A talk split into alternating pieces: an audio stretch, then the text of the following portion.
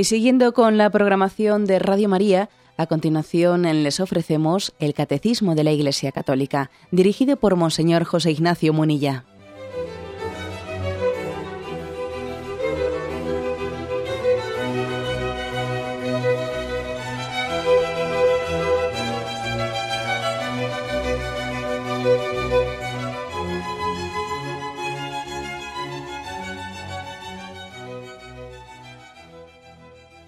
Un cordial saludo a todos los oyentes de Radio María.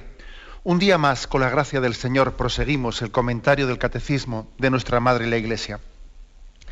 Hoy es el segundo programa que dedicamos a la explicación del quinto mandamiento, en la que ayer pudimos comenzar. Eh, nos habíamos quedado en el punto 2260.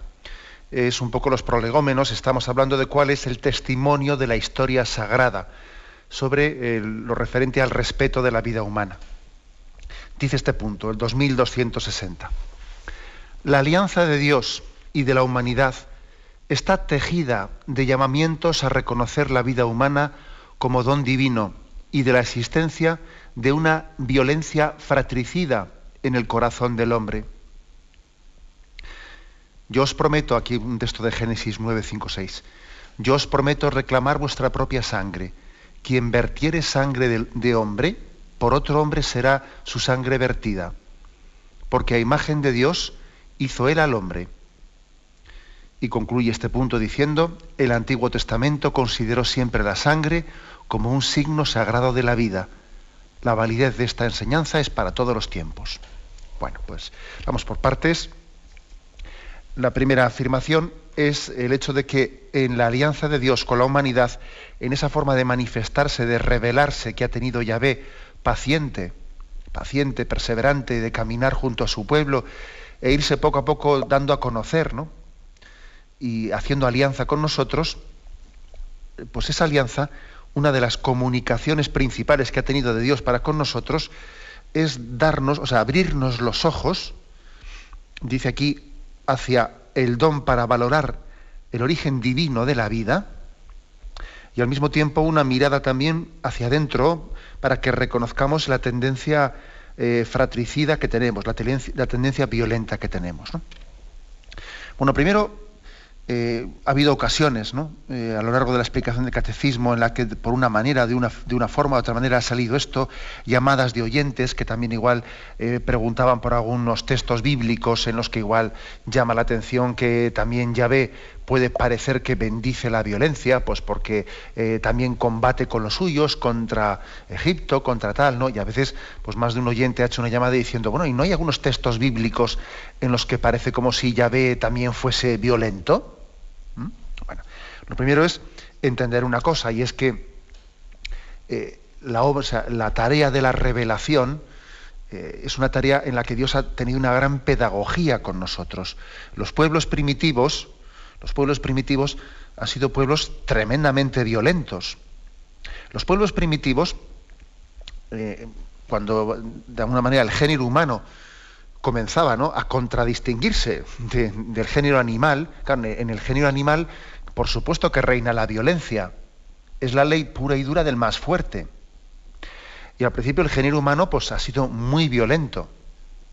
Muy violento porque de alguna manera también reinaba ¿no? en el género humano pues, una ley de la violencia pura y dura, de la subsistencia del reino animal, eh, de, que el macho eh, domina la hembra, etcétera, etcétera. Ya sé que algún, que más de un oyente, según yo digo estas cosas, estará diciendo, pues no han cambiado tanto las cosas, ¿eh? desde las tribus primitivas. Pues es verdad, hoy en día hacemos las cosas con guante blanco, ¿eh? con guante blanco. Hoy en día le llamamos violencia de género, hoy en día le llamamos eh, sacrificar embriones, le llamamos no sé qué, pero seguimos siendo violentos. Lo hacemos con guante blanco. Luego tenemos cuerpos diplomáticos al mismo tiempo. Claro, aquellas tribus primitivas no tenían cuerpos diplomáticos, sino que iban con la porra encima del hombro y lo hacían a lo bruto, ¿no? Pero, o sea, que, que tengamos, digo todo esto para que caigamos en cuenta que Yahvé ha tenido también una gran capacidad de adaptarse, ¿no? a nosotros, al pueblo de Israel a quien se estaba revelando. Culturas muy violentas, ¿no? Y, y que en parte, en parte también se ha adaptado ¿no? a esas categorías violentas para irlas poco a poco transformando desde dentro. O sea, por ejemplo, pues cuando en el Antiguo Testamento eh, se dice aquello de no seas violento en tus reacciones, ¿no? Ojo por ojo y diente por diente. Es decir, no seas desmedido, no seas desproporcionado en tus reacciones frente a la violencia. Mira, no te, no te pases ojo por ojo y diente por diente. Si alguien te saca un ojo, tú le sacas un ojo al, que te lo ha sacado, pero no más que un ojo. No te pases, ¿no? Claro, nosotros escuchamos esto y nos parece, pero bueno, pero que, bueno, pero tengamos en cuenta que en ese momento Yahvé se estaba adaptando a un pueblo que era eh, muy violento que tenía unos, unos, hábitos adquiridos de unas venganzas desproporcionadas, que si alguien me ha hecho daño, pues yo voy contra él y contra toda su familia y sus descendientes y quemo, y quemo el poblado ¿no? donde vive el que me ha atacado. Y, entonces la Biblia mm, parte de una revelación de Dios en la que a veces jugando con las propias, con la propia baraja, ¿no? jugando con las propias cartas del pueblo al que se está revelando, pues también va transformando ese corazón tan violento del hombre. Por eso que no nos extrañe eh, cuando también Yahvé se sirve de las propias guerras como un instrumento de revelación para decir que Dios ama, ama al hombre.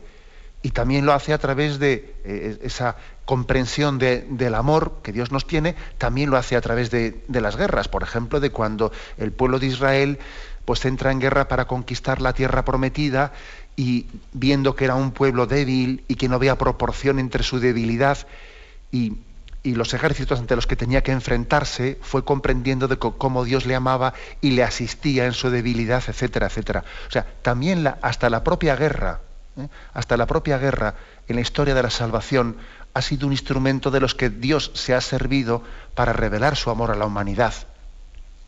Pero lógicamente eso se ha ido poco a poco superando, es decir, del ojo por ojo y diente por diente, se fue, eh, se fue creciendo hasta llegar a Jesucristo, a la plenitud de la revelación, donde hay un rechazo ya absoluto de la violencia y donde ya dice Jesús, se os dijo ojo por ojo y diente por diente, pero yo os digo, al que te pegue una mejilla pone la otra. No devuelvas a la violencia con violencia. Hay todo un crecimiento ¿no? en, la, en, la, revelación. No nos escandalicemos de ello. ¿eh? O sea, la Sagrada Escritura tiene que tener una lectura desde esta perspectiva, ¿no? desde la perspectiva del crecimiento interno que tiene la revelación hasta llegar a Jesucristo. Luego no nos escandalicemos. Ay, es que mira, en el Antiguo Testamento he buscado este, este texto en el que dice pues, que Yahvé entonces les condenó a muerte y tal. no, nos escandalicemos de eso, porque hay todo un crecimiento. Y por eso fijaros bien que la Iglesia Madre, cuando nos, proclama la Sagrada Escritura, eh, pues en la Santa Misa los domingos, proclama primero el Antiguo Testamento y lo finaliza en el Evangelio. Y desde el Evangelio entendemos el Antiguo Testamento. Y no al revés, que el problema de muchas sectas es que te vienen arguyendo pues con un texto del Antiguo Testamento como si ese texto tuviese que ser entendido como la plenitud. Oiga, no me, no me invoque usted un versículo de no sé qué libro de, del Levítico como si en ese libro estuviese la plenitud de la revelación, que no. Hay que entender ese texto desde Jesucristo y no al revés. ¿eh? Tengamos en cuenta que la Biblia, aunque nosotros lo recibimos como un libro ya compacto y, que está aquí escrito y editado eh, a la vez en una imprenta, ojo, hay muchos siglos de tránsito desde un libro, desde el primer libro de la Biblia hasta el último. Hay muchos siglos en los que la revelación ha ido creciendo.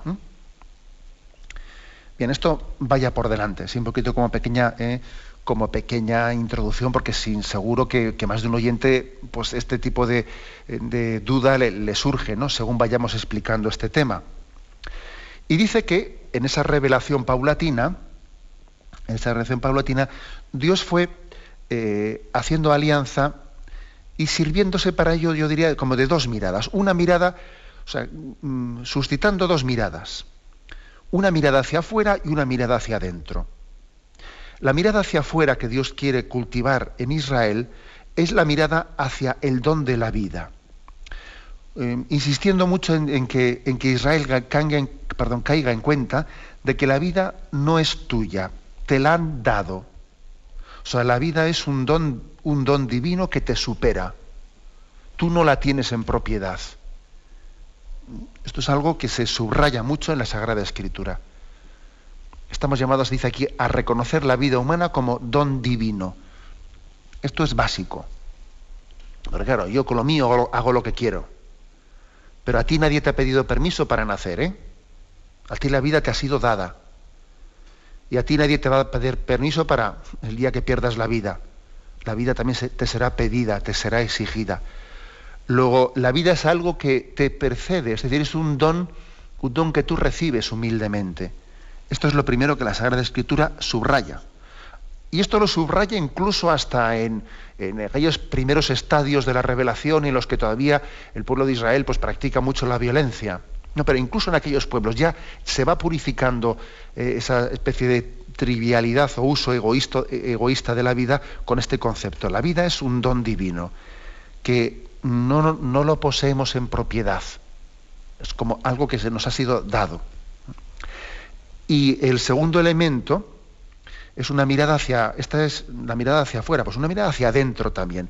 También la Sagrada Escritura quiere que nos miremos hacia adentro en una mirada autocrítica y que caigamos en cuenta de la existencia de una violencia fratricida en el corazón del hombre. O sea, que, tenemos una tendencia violenta dentro de nosotros. Que eso de la ley de la selva ¿eh? está muy ligado también al pecado original. Está muy ligado es curioso ¿eh? que ha pasado mucho tiempo de, pues de, desde que, bueno, pues podemos decir que, que, el hombre ha dejado de ser primitivo, que ha vivido muy pegado a la ley de la selva, muy, muy pegado al reino animal, y vivimos en, pues en esta eh, generación esta cultura tan urbana y, y, supuestamente tan, digamos, culturizada, etcétera, etcétera, ¿no? Sí, sí, todo lo que quieras. Pero es curioso ver a los niños que uno de sus primeros impulsos que tienen los niños, vamos, los, bebés, que justamente se van ya sabiendo expresar, ¿no? El niño de un añito, de dos añitos, es curioso que existe en nosotros algo que es casi, parece que está ligado a, lo connatural, a nuestra tendencia eh, del pecado original, que es, primero, esto es mío, esto es mío, yo, yo, ¿eh? yo, esto es mío, y tener la mano ligera. Que hay que ver los niños a veces, qué curioso, qué curioso es, qué fácil tiene la mano ligera para pegarle al otro. ¿Eh? para pegarle a su hermanito, para pegarle en la guardería a otro. Es curioso que esa tendencia tan innata en nosotros, ¿no?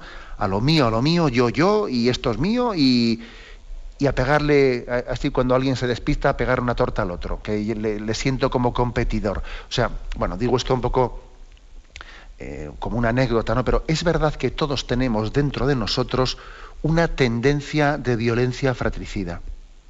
Y entonces la Sagrada Escritura quiere que primero miremos hacia afuera el don de la vida como un don de Dios. Segundo, que hagamos una mirada interior autocrítica en la que digamos, es, verdad, yo tengo esa tendencia. Una tendencia que como no sea educada, vas a ver tú cómo, a, dónde llega eso. Acaba siendo incontrolable. Tú si te dejas a tus propios impulsos, lo que brota de ti es, es la violencia.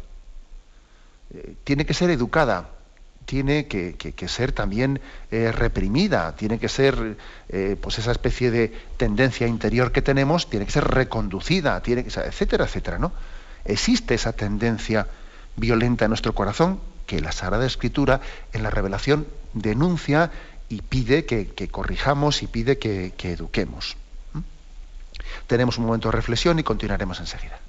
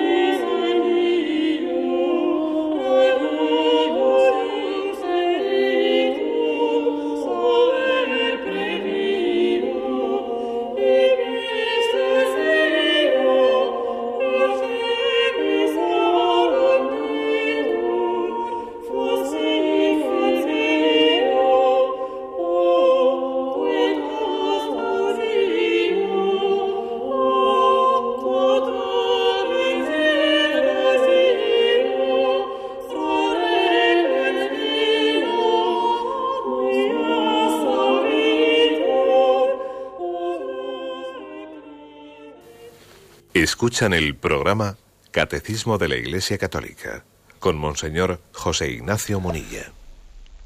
Continuamos explicando este punto 2260 del Catecismo. Eh, pone aquí una, nos, ofrece un texto, eh, este punto del Génesis capítulo 9, versículos 5 y 6, y dice, y yo os prometo reclamar vuestra propia sangre. Quien vertiere sangre de hombre, por otro hombre será, será su sangre vertida, porque a imagen de Dios hizo él al hombre. Bueno, un texto que lo principal de él, yo creo que es en primer lugar el término reclamar vuestra sangre. Es un término bíblico que quiere decir yo te reclamo tu sangre. O sea, reclamo que respetes tu propia vida, que respetes la vida de los demás. Hay textos en la Sagrada Escritura que utilizan la sangre de tu hermano clama a mí, ¿eh? como leímos ayer en el texto de, Caín y Abel. La sangre de tu hermano clama a mí, yo te reclamo tu sangre. Es una expresión de, mm, como decir, te voy a pedir cuentas, ¿eh? te voy a pedir cuentas por la utilización de la violencia. Yo te prometo que voy a reclamar esa sangre. En segundo lugar, eh, este texto de Génesis 9 que hemos leído tiene una frase que, es una especie como de profecía. Quien vertiere sangre de hombre, por otro hombre será su sangre vertida. Esto me imagino que a más de uno le estará sonando aquel pasaje del Evangelio del prendimiento de Jesús que se cuenta en Mateo, en Mateo 26. ¿Recordáis cuando al ser eh, besado por Judas, inmediatamente allí en el huerto de los olivos fueron los soldados a detener a Jesús eh, y en ese momento Pedro queriendo, queriendo defenderle saca, eh, saca la espada, hiere eh, a uno de los soldados y Jesús le dice, envaina tu espada, guarda tu espada, Pedro, que quien a espada mata, a espada muere. Fijaros que ese texto, ese texto está, está aquí eh, en el Antiguo Testamento, eh, son palabras de Jesús que están tomadas del Antiguo Testamento. Quien vertiere sangre de hombre, por otro hombre será su sangre vertida. Y Jesús dice, no siglos más atrás, quien a espada mata, a espada muere. Y de ahí viene el refrán, ¿eh? quien a hierro mata, a hierro muere. O sea, fijaros cómo hasta nuestro refranero, nuestro refranero viene de Jesucristo y del Antiguo Testamento, ¿no? Es impresionante ver eh, cómo nuestra cultura tiene raíces cristianas, ¿no? Quien a hierro mata, a hierro muere. ¿eh? La palabra hierro, pues sabemos que se refiere a que con el hierro se han fabricado las armas, ¿no? A eso se refiere. Em, es, es impresionante esta frase de Jesús, ¿no? que está aquí tomada de Levítico 9, quien vertiere sangre del hombre, por otro hombre será su sangre vertida. Quien a espada mata, a espada muere. ¿Qué significa esta especie de profecía de la palabra de Dios? Bueno, la verdad es que es fácil comprobarla en la historia de la humanidad, como tantos dictadores han, muerto luego víctimas de esa propia violencia, porque la violencia, eh, cuando uno la pone, la pone en marcha, luego no se sabe dónde, dónde para y te acaba, ¿eh? y te acaba devorando a ti mismo. Es así, uno, uno, ve la historia de los Césares y todas las conspiraciones, etcétera, y claro, eh, uno utiliza la violencia para conspirar y, alcanzar él el trono. Claro, luego otros, otros la utilizarán para llegar el momento en que te destronen a ti. Em, aparte de que históricamente se puede comprobar que esto es cierto, eso de que quien espada mata, espada muere, yo creo que aquí también hay una especie como de moraleja, ¿no? Que el mal que hago, el mal que hago se vuelve contra mí. ¿eh? Eh, lo que se siembra, eso se recoge, dicho de otra manera. Es otra manera de explicar esta frase. Quien a hierro mata, a hierro muere. Mira, lo que siembras, eso es lo que cosechas. Si en torno a ti siembras odio, claro, mientras que tú seas fuerte, bueno, les tendrás controlados, pero en el momento en que ellos vean que hay una debilidad y que te pueden devolver lo que tú estás haciendo, te lo devolverán. Si tú has sembrado eh, espada y, odio, vos lo vas, a lo vas a cosechar tarde o temprano y se volverá contra ti. Ahora, si tú has sembrado amor a tu alrededor, si tú has sembrado perdón, también eso, eso mismo lo cosecharás. Claro, acordaros de, ese pasaje del Evangelio en el que habla, en el que el Señor alaba a aquel siervo que eh, astuto que perdonaba la, la deuda, era, era, el administrador, ¿no? Y perdonaba la deuda o por lo menos rebajaba mucho la deuda de los que le debían a su amo, ¿no? ¿Cuántas fanegas de trigo debes? Bueno, 40, apunta 20. Es decir, quien cosecha perdón, luego recibirá perdón. Así cuando me despida mi amo, mm, se, portarán bien conmigo, eh, tendré quien me acoja en su casa, porque como he sido, he sido generoso y, he hecho que sus deudas disminuyan, tendré quien me acoja. Es así la cosa, claro. Si yo he sido cruel, eh, cosecharé crueldad y en cuanto que vean que pueden devolvérmela, me la devolverán. Y si yo he sido generoso, pues también sabemos que aunque el único buen pagador es Dios y no los hombres, pero evidentemente algo también cosecharé por parte de los hombres, ¿no? Aunque lo principal es lo que Dios nos dé a cambio de, nuestra, de nuestras acciones. Lo que siembres, eso es lo que cosecharás. ¿eh? Aquí, aquí esta frase, una frase profética no hay que entenderla en el sentido de que Dios se vengará de ti, ¿no? si es que en el propio, en el propio pecado está la penitencia. ¿eh? O sea, yo no entendería eso de quien a hierro mata, a hierro muere, en el sentido de decir, si tú, como si Dios te, te hiciese una especie de, de advertencia de que se va a vengar Dios de ti, ¿no? Si tú eres violento, ya me voy a encargar yo de que otro te mate a ti. No, no hay que entenderlo como que Dios es el autor de la venganza. En el propio pecado está la penitencia. Tú al hacer el mal, estás sembrando el mal y vas a cosechar el mal. ¿eh? Así que entender la cosa. Bueno, pues una frase, por como veis, por lo tanto, eh, profética. ¿eh? Profética. Si tú eres violento, vas a padecer lo que generas.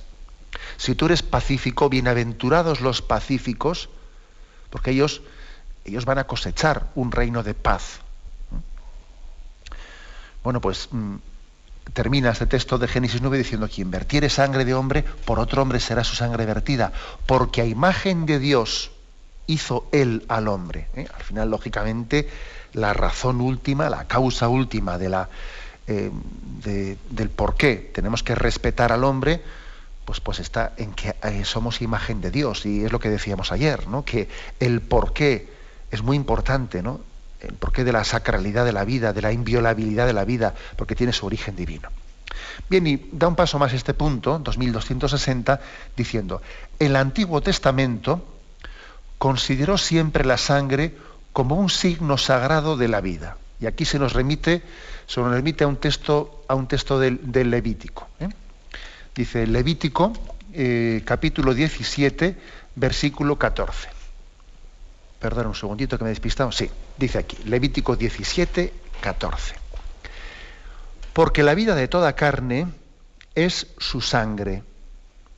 Por eso mando a los israelitas, no comeréis la sangre de ninguna carne, pues la vida de toda carne es su sangre. Quien la coma será exterminado. Bueno, vamos a, hablar un poco de este, versículo porque tiene muchas aplicaciones concretas. ¿eh? O sea, es decir, aquí mm, el Antiguo Testamento consideró siempre la sangre como un signo de la vida sagrada. Por eso se insiste tanto, en eh, no derramarás la sangre de tu hermano. La sangre de tu hermano clama a mí.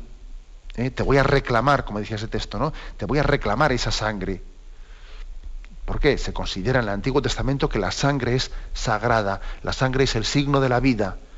¿Eh? Bueno, entonces, eh, ¿cómo entender esto? ¿Eh? ¿Cómo entender este, esta especie de sentido sacral de la, de la sangre? En un sentido literalista, ya sabemos que hay por ahí alguna, secta que lo entiende así de una manera literalista.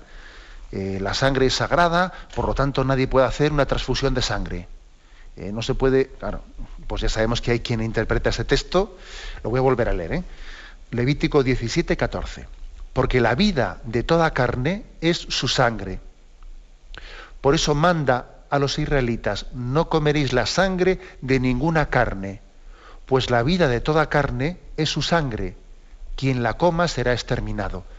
Bueno, pues el mundo judío el mundo mm, ortodoxo judío que interpreta el Antiguo Testamento y el Levítico de una manera literal, todavía hoy tiene que desangrar todo, todo tipo de sangre de las carnes antes de poder comerlas, porque entiende que, eh, que una cosa es comer la carne, y, pero otra cosa es eh, comer la sangre de la carne, eso no pueden hacerlo, y entonces tiene que haber una serie de rituales, rituales muy exigentes de cómo desangrar la carne, etcétera, ¿no? Por supuesto que jamás comerán pues una, la, sangre estilo como las morcillas, etcétera, eso, por supuesto, ¿no? Pero mm, incluso hay un ritual de cómo desangrar eh, pues la carne para no para no, no, comer la vida, porque si se come la, la, sangre se come la vida. Bien, ¿es esto correcto? Evidentemente, pues es una interpretación literalista, literalista del Antiguo Testamento. Que, tiene que ser eh, superada y entenderla en el sentido moral en el que Yahvé la estaba expresando y en el sentido en que Jesucristo, en el que Jesucristo mismo, en la plenitud de la revelación, lo ha entendido. Nosotros no entendemos eso así. Eh, es evidente que la sangre pues, forma parte del... Dios está en la sangre tanto como está en, pues, en la piel o en la carne o en los huesos, o sea, eh, eso es absurdo. Sería como, como si nosotros eh, pues la devoción al Sagrado Corazón de Jesús entendiésemos en el sentido de las vísceras. Es evidente que cuando hablamos del corazón de Jesús es un simbolismo, es un simbolismo de la interioridad del amor de Jesucristo. Y, lo mismo aquí, cuando se habla de que la vida está en la sangre, eso es otro simbolismo. La vida, la vida está en el alma y el alma el alma no ocupa lugar ni está en ninguna parte concreta del cuerpo. El alma, el alma humana, creada por Dios, está indistintamente, o sea, primero no ocupa lugar, ¿eh?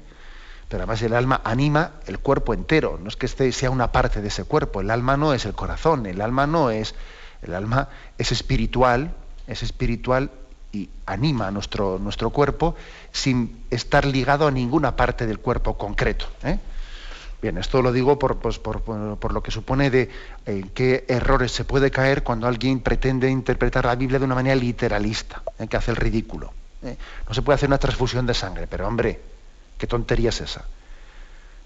Pues la transfusión de sangre tiene el mismo problema que hacer una transfusión de, pues, un injerto de piel. ¿Qué problema tiene un injerto de piel? Pues lo mismo una transfusión de sangre, si es lo mismo. O hacer un bypass, pues si es lo mismo. O sea que eh, también fijémonos en qué problemas tiene la lectura literalista ¿eh? de la Sagrada Escritura, que en el Sínodo de la Palabra, celebrado en Roma, allí cuanto se insistió en que la comprensión correcta ¿no? de la Sagrada Escritura tiene que hacerse desde, primero desde Jesucristo, desde el Nuevo Testamento, y en segundo lugar, leída y interpretada en la tradición de la Iglesia, ¿no? en cómo los santos padres, como el magisterio de la Iglesia ha interpretado las cosas. De lo contrario, podemos sacar de quicio y deformar la propia revelación. Bien, por lo tanto, el Antiguo Testamento consideró la sangre como un signo sagrado de la vida. Y nosotros, por supuesto, que seguimos afirmándolo, pero en este sentido simbólico al que me refiero, ¿no? Decimos que la sangre es signo de la vida y, la sangre es sagrada, pero bien, lo decimos simbólicamente, evidentemente. ¿eh? Bien, tenemos un momento de reflexión y continuamos enseguida.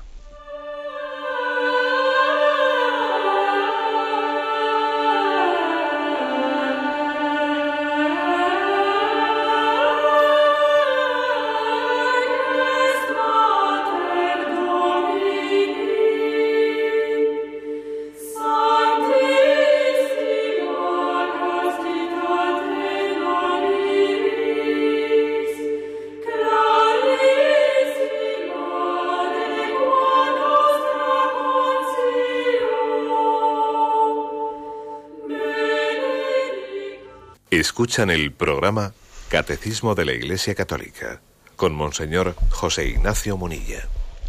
Continuamos en esta edición del Catecismo de la Iglesia Católica explicando el punto 2260 en el que nos encontramos. Eh, hemos leído en la intervención anterior ese texto de Levítico 17:14 del Antiguo Testamento en el que se considera la sangre como un signo sagrado de la vida. Eh, decíamos que no se puede interpretar de una manera literalista, ¿no? Como si físicamente la sangre fuese algo eh, distinto pues, de lo que puede ser la piel, la carne y los huesos. Es evidente, es un signo, es un símbolo. No podemos caer eh, pues en esos literalismos, pero está claro que es un símbolo muy importante.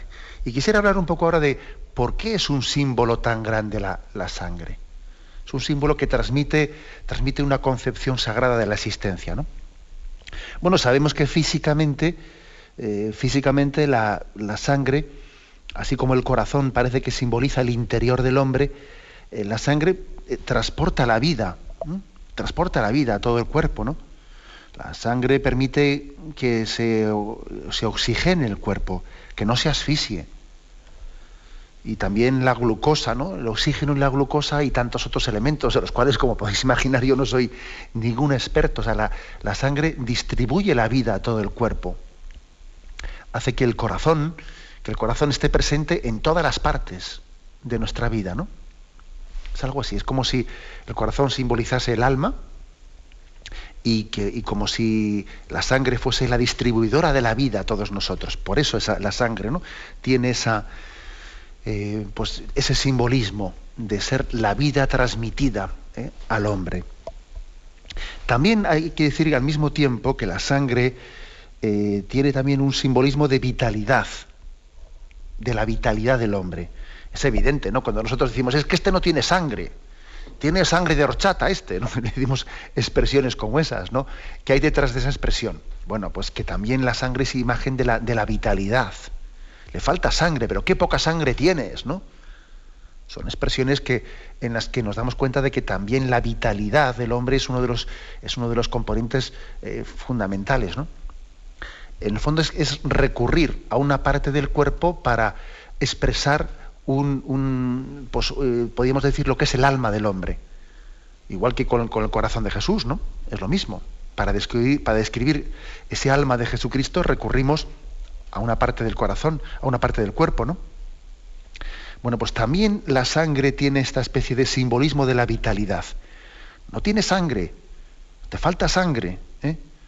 Eh, es decir, es signo de la, de la, energía, de la vitalidad de nuestra alma. Hay más simbolismos todavía, ¿no? Hay más simbolismos. Por ejemplo, el, simbolismo de, la interioridad expresada. Hay una frase de San Agustín que es impresionante, dice, las lágrimas son la sangre del alma.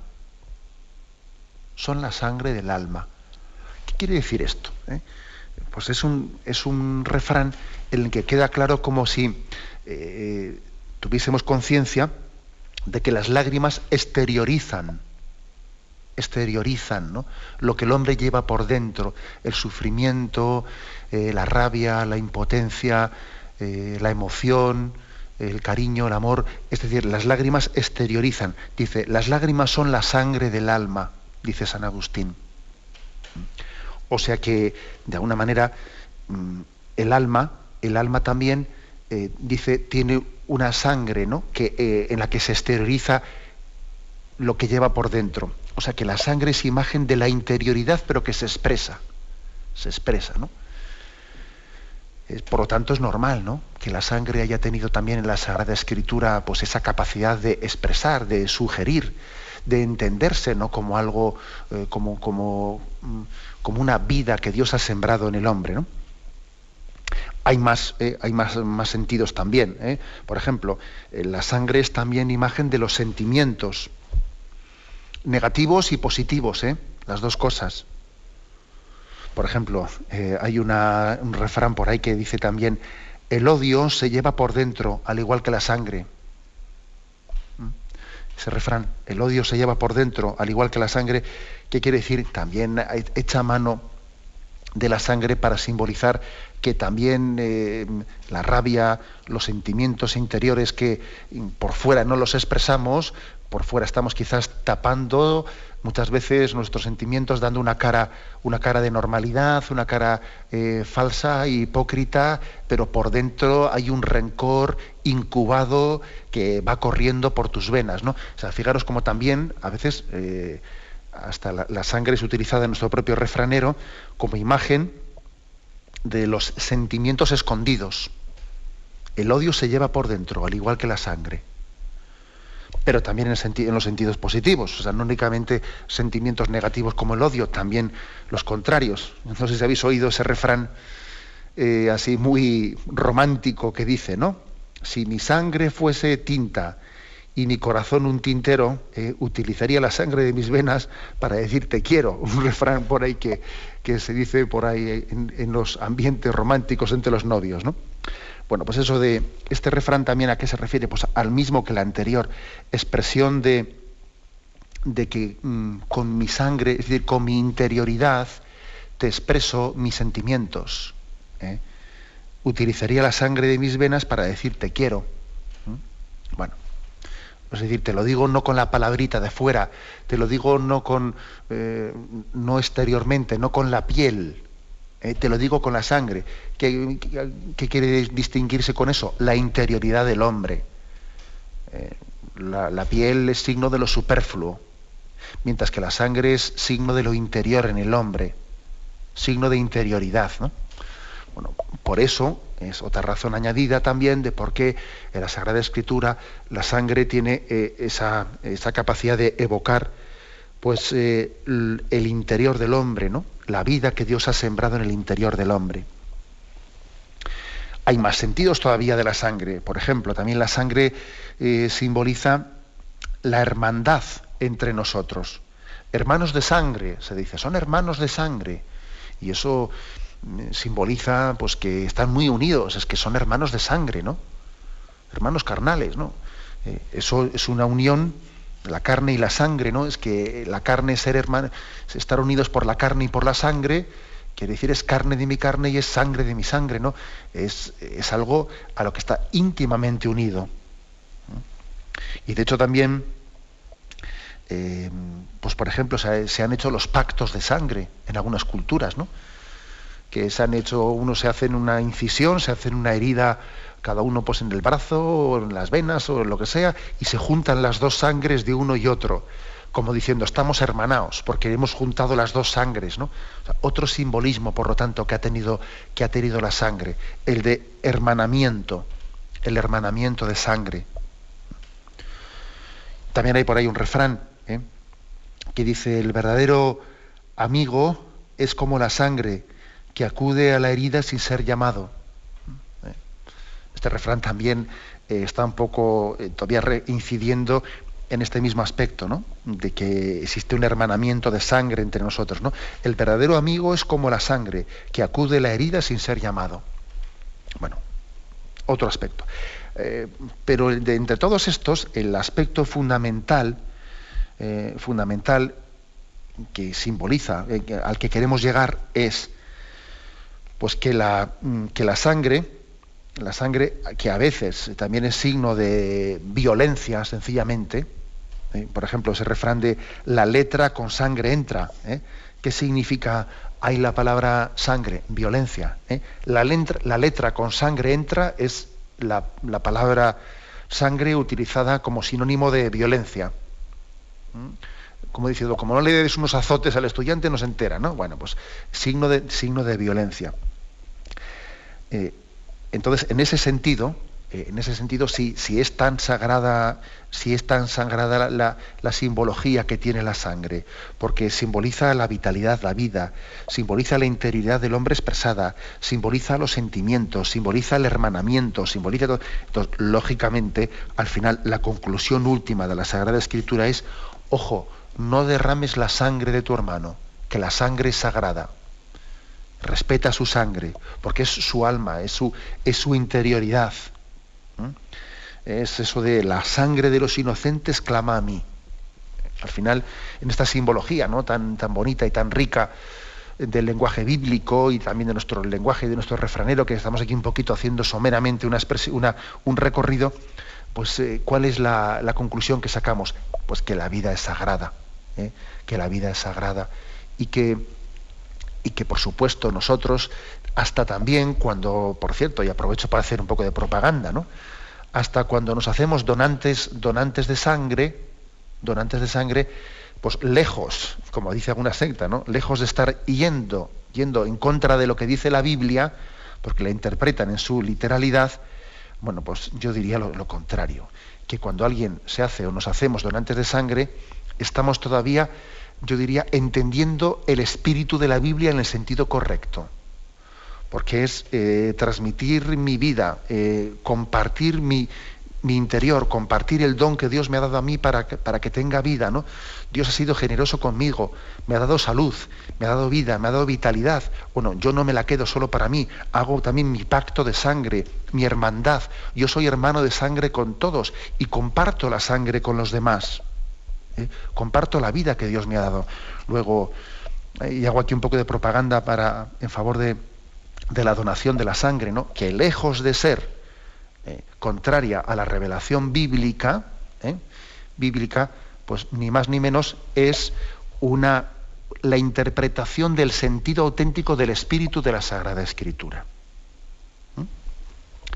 Bien, lo dejamos aquí. Hemos explicado hoy el punto 2260 ¿eh? Y damos paso a la intervención de los oyentes. Podéis llamar para formular vuestras preguntas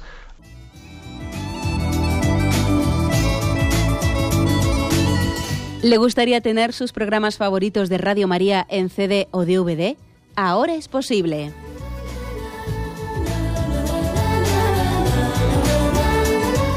Le sugerimos que primero se informe en qué formato de audio lo puede escuchar en su equipo, DVD o CD, teniendo en cuenta que no todos los lectores de CD pueden reproducir el formato digital MP3 en el que enviamos nuestros programas. Y luego, si quiere en su casa esos programas que tanto le gustan, solo tiene que escribir una carta a Radio María, Paseo Lanceros 2, primera planta 28024, Madrid, indicando si lo quiere en CD o DVD y cuántos programas. También le rogamos que escriba su nombre, dirección y no se olvide de facilitarnos un teléfono de contacto para cualquier duda que nos surja.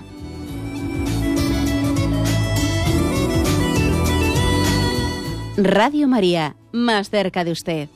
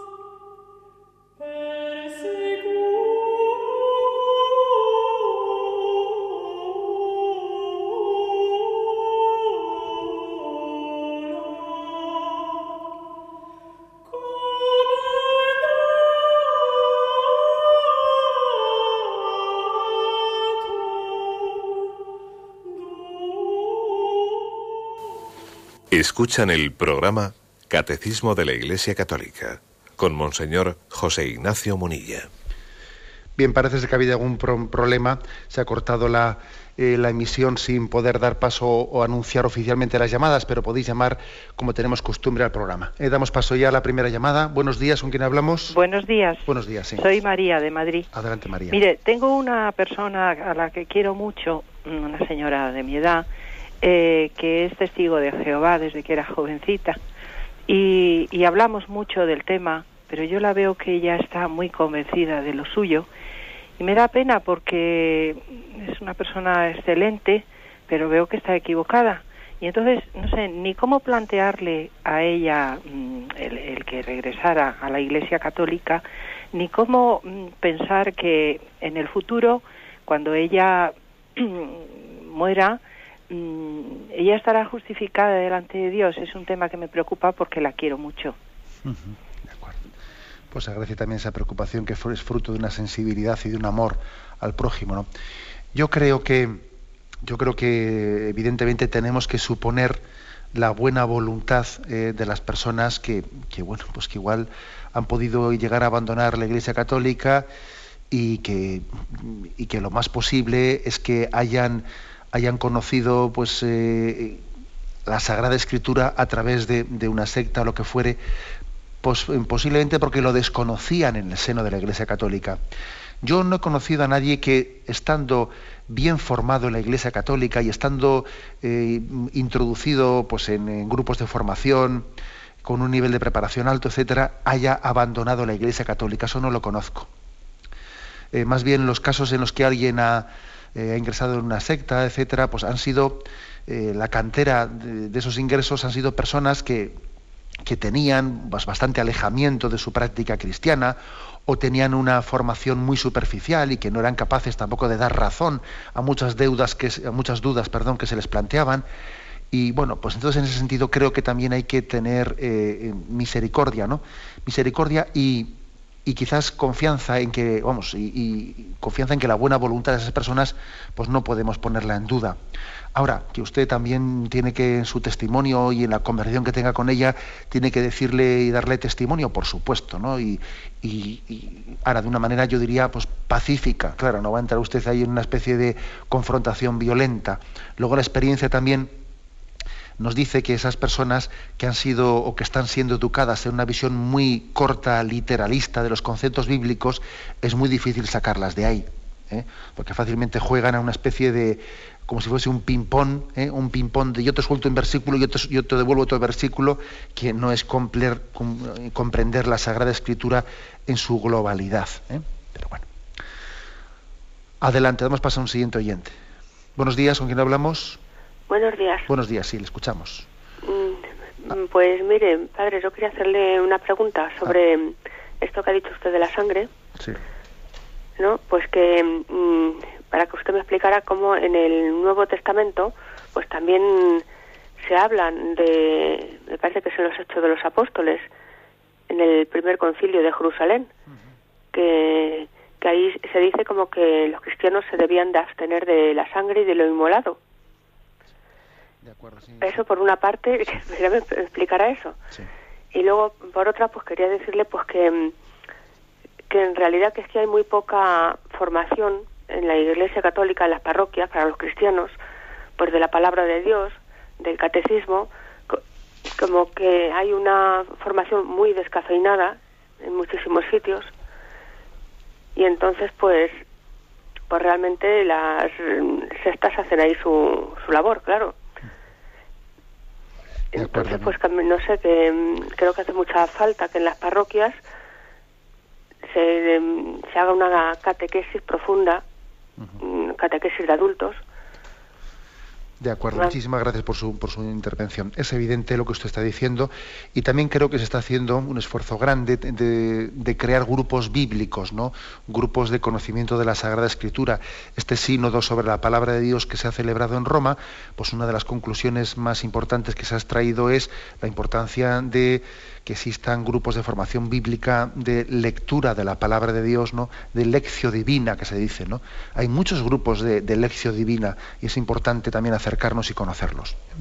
Con respecto a la consulta que ha hecho, eh, es cierto, es decir, en, los Hechos de los Apóstoles se habla de cómo en el primer concilio de Jerusalén eh, tuvo lugar una diatriba, que era claro, el, cristianismo se difundía eh, por una parte entre los judíos, o sea, los primeros cristianos eran judíos, judíos que tenían ellos toda una interpretación del Antiguo Testamento en la que no podían comer sangre, tenían que abstenerse de tales cosas, o sea, tenían una unas costumbres, unos hábitos muy, digamos, deudores del Levítico, de esos textos que hemos leído antes de cómo no hay que desangrar la carne, etcétera, etcétera. Pero al mismo tiempo también el cristianismo comenzaba ya a extenderse entre los gentiles, entre los gentiles, entre los que no tenían esa tradición judía, entre gente que era pues, de otros pueblos, ¿no? Y comenzaba la diatriba, bueno, hay que, hay que circuncidarse todo el mundo, como también en el mundo judío se circuncida. Y se llegó a una especie de solución de consenso, ¿eh? de consenso, en el primer concilio de Jerusalén.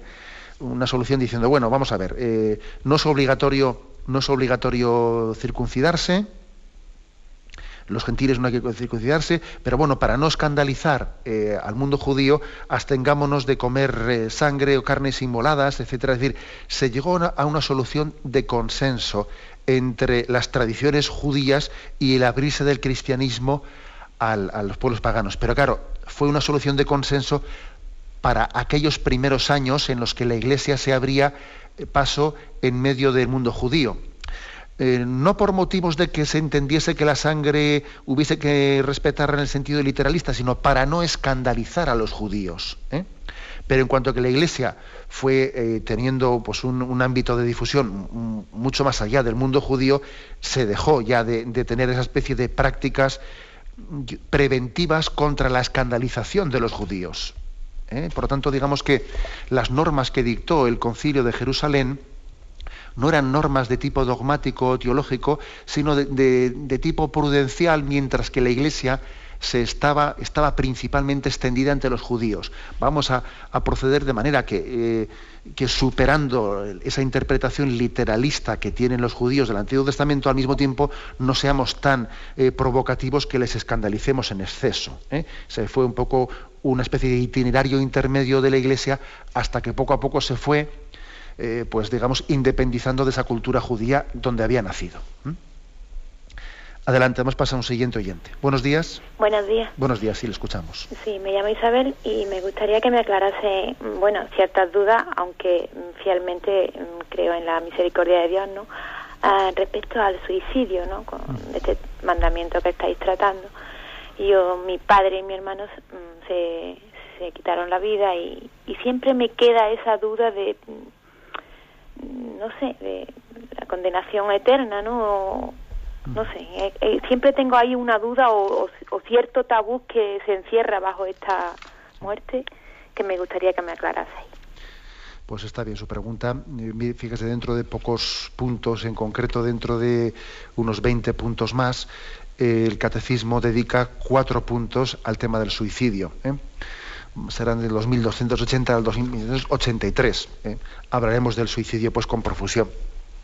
Pero bueno, vaya por delante una cosa que mm, yo además me imagino que usted también en su familia seguro que puede que ha tenido ese, drama tan fuerte no de tener que vivir el suicidio de un padre y de un hermano yo apuesto a que si, yo le pregunto a usted si su padre y su hermano en ese suicidio pues ellos tenían plenas facultades y tenían un equilibrio psicológico pleno etcétera apuesto a que usted me dice que no que padecían fuertes depresiones, que tenían una tendencia tal, seguro. Es decir, casi siempre el suicidio se produce en unas circunstancias eh, de, desequilibrios psicológicos. ¿eh?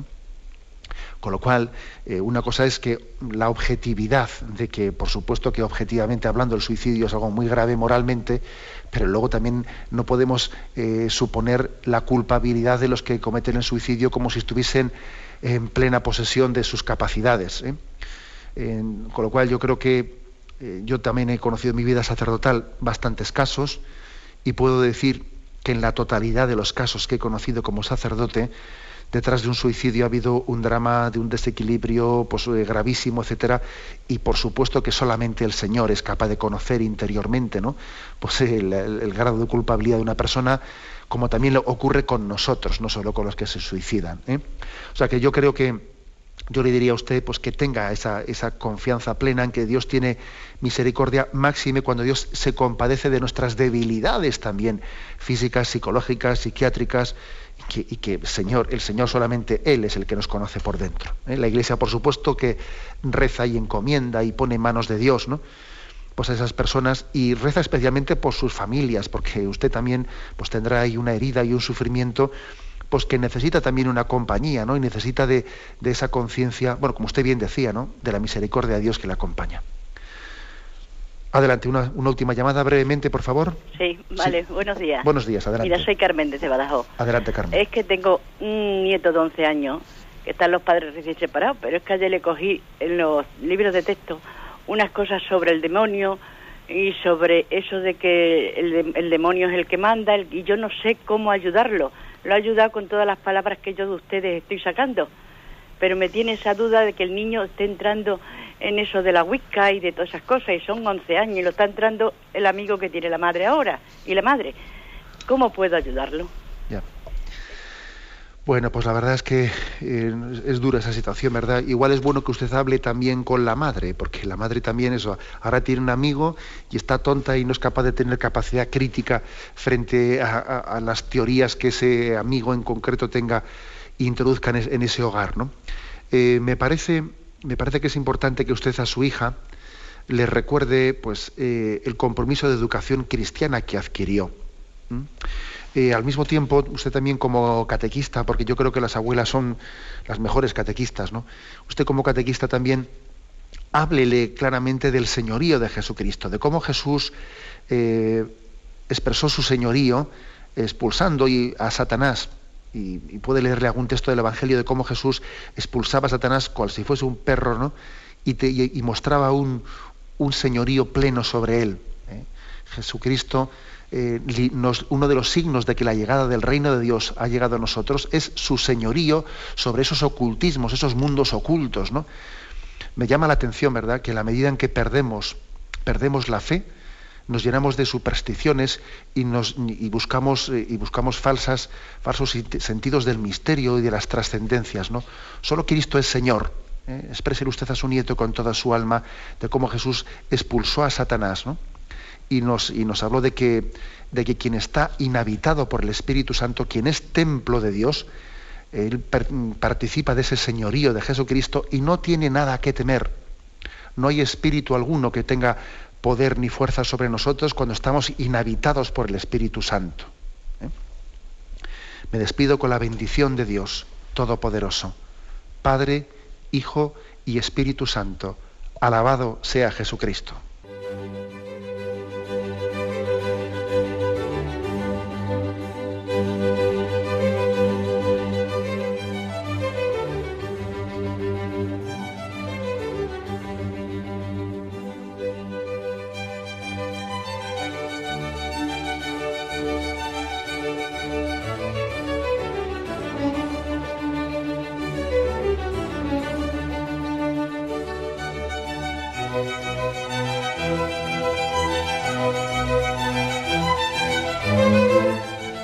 Han podido escuchar en Radio María el Catecismo de la Iglesia Católica, dirigido por Monseñor José Ignacio Munilla.